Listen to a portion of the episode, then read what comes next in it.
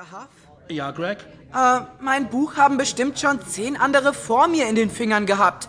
Und jeder hat was reingekritzelt. Da kann ich nichts mehr erkennen. Na, das geht schon. Aber dieses Jahr habe ich totales Schwein.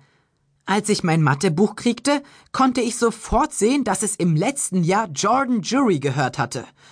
Jordan Jury ist der beliebteste Junge in der Klasse über uns. Und sein Mathebuch rumzutragen, das sollte mir eigentlich mächtig Popularität einbringen. Jordan ist unter anderem deswegen so beliebt, weil er Wahnsinnspartys schmeißt. Und man hat echt kaum eine Chance, eingeladen zu werden.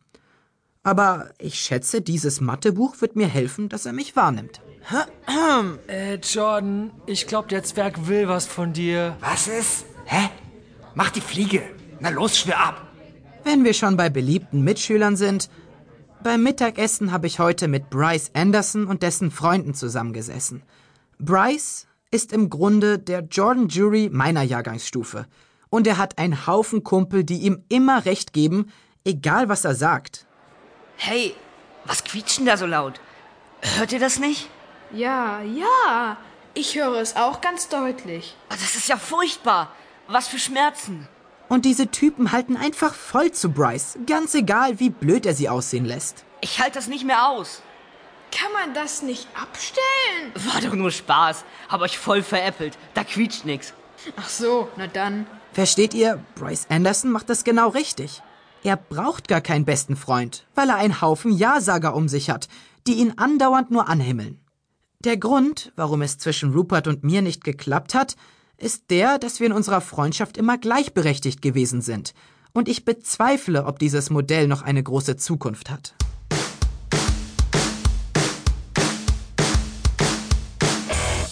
Mittwoch. Dieses Schuljahr müssen alle in meiner Klassenstufe einen Kurs in Gesundheitskunde für Fortgeschrittene machen. Darin geht es um ein paar streng geheime Dinge, für die sie uns jetzt reif genug halten.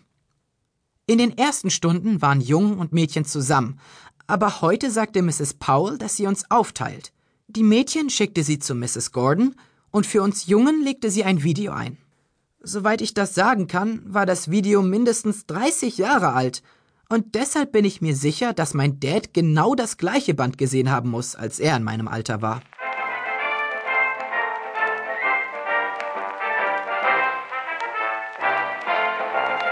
Freu dich auf dein neues Körper-Ich. Ein Lehrfilm für Knaben. Wenn es an der Zeit ist, wirst du ein paar Dinge an dir bemerken. Ich will jetzt nicht alles beschreiben, was sie uns in diesem Video gezeigt haben, weil es nämlich ziemlich eklig war. Wenn ihr mich fragt, dann hat sowas in einem Klassenzimmer überhaupt nichts zu suchen. Rupert hat das Video nicht mal ganz durchgehalten. Als nach zwei Minuten das Wort Schwitzen fiel, hat er das Bewusstsein verloren. Um ehrlich zu sein, ich weiß wirklich nicht, ob man Rupert so ein Zeug schon zumuten kann. Im Grunde ist er noch ein kleiner Junge. Einmal hat er mir erzählt, dass er die älteren Jungs in der Schule meidet, weil er Angst hat, er könnte sich mit Pubertät anstecken. Jedenfalls bin ich der Meinung, dass Rupert eins von den Kindern ist, die den anderen immer ein paar Jahre hinterherhinken. Er kann sich noch nicht mal die Schuhe zubinden, weil er immer nur überall Klettverschlüsse hatte. Guck mal, Greg. Sind das nicht voll coole Turnschuhe? Die sind nicht cool, die haben Klettverschluss. Wieso? Das ist doch voll praktisch.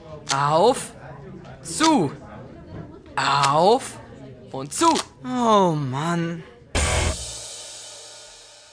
Donnerstag. Als ich heute die Comicstrips in der Zeitung las, sah ich eine Anzeige, die mir sofort gefiel. Es ging um Pfirsichhaucheis und offenbar suchten sie nach einem neuen Gesicht für ihre Reklame. Pfirsichhauch. Die bringen ständig diese Werbespots im Fernsehen mit diesem Jungen mit den Sommersprossen und der hohen Stimme. Es ist so lecker.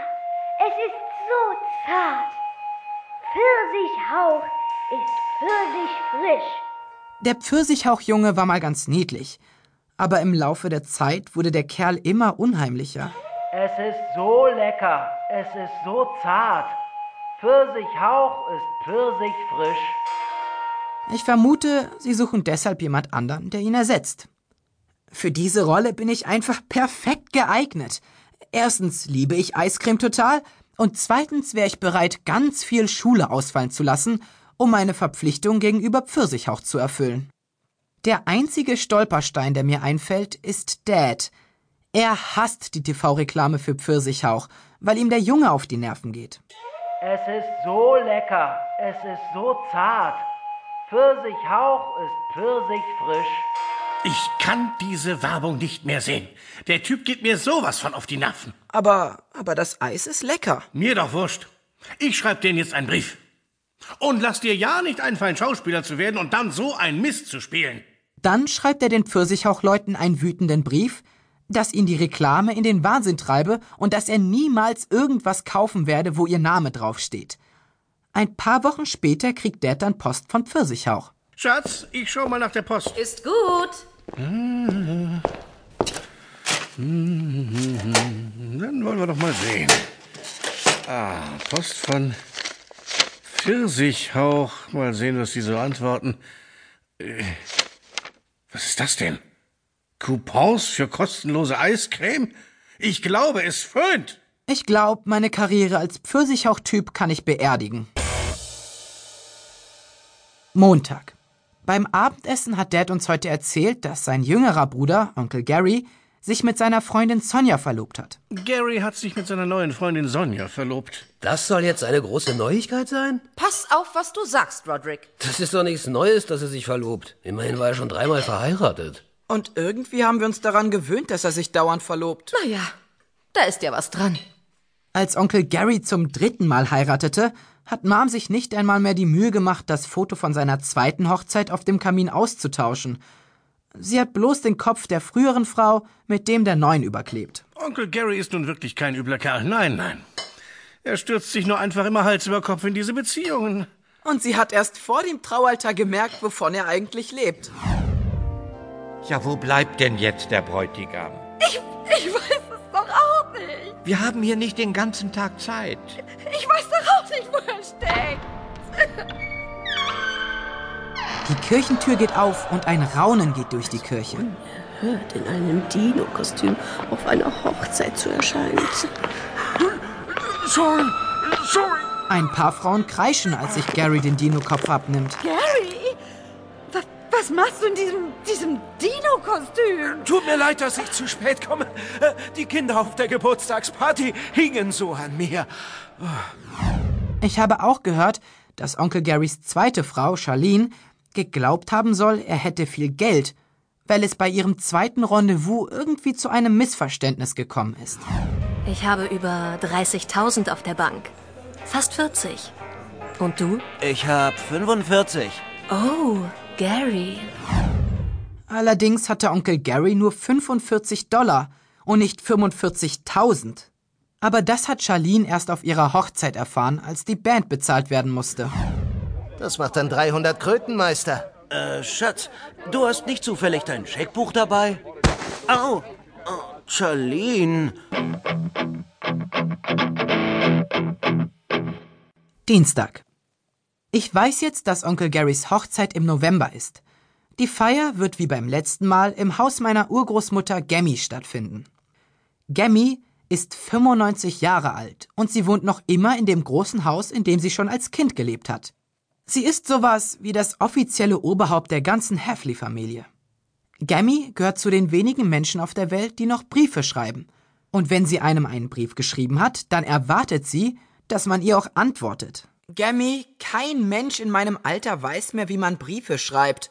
Geschweige denn, wie man eine Briefmarke aufklebt und das ganze Zeug mit der Absenderadresse. Papalapap. Also, ich, ich habe hier einen Umschlag mit Briefmarke vorbereitet. Und da steht auch schon meine Adresse drauf. Und natürlich auch deine Absenderadresse. Toll. Ich habe dir auch einen Briefbogen vorbereitet. Du, du musst einfach nur den Rest reinschreiben. Lass sehen. Aha, liebe Gammy. Und unten steht da noch, hör zu, unten steht da noch, alles Liebe, dein Greg. Ich habe da noch nichts reingeschrieben und den Brief also auch nicht abgeschickt. Jedes Mal, wenn ich den Schreibtisch in meinem Zimmer sehe, fühle ich mich schuldig. Gemmy schafft es einfach immer, einem ein schlechtes Gewissen zu machen. Letztes Mal bei Thanksgiving habe ich ihr ein Furzkissen auf den Stuhl gelegt und sie hat sich voll draufgesetzt. Oh, oh. Oh, oh, oh, oh, oh, oh, oh, oh, oh, oh.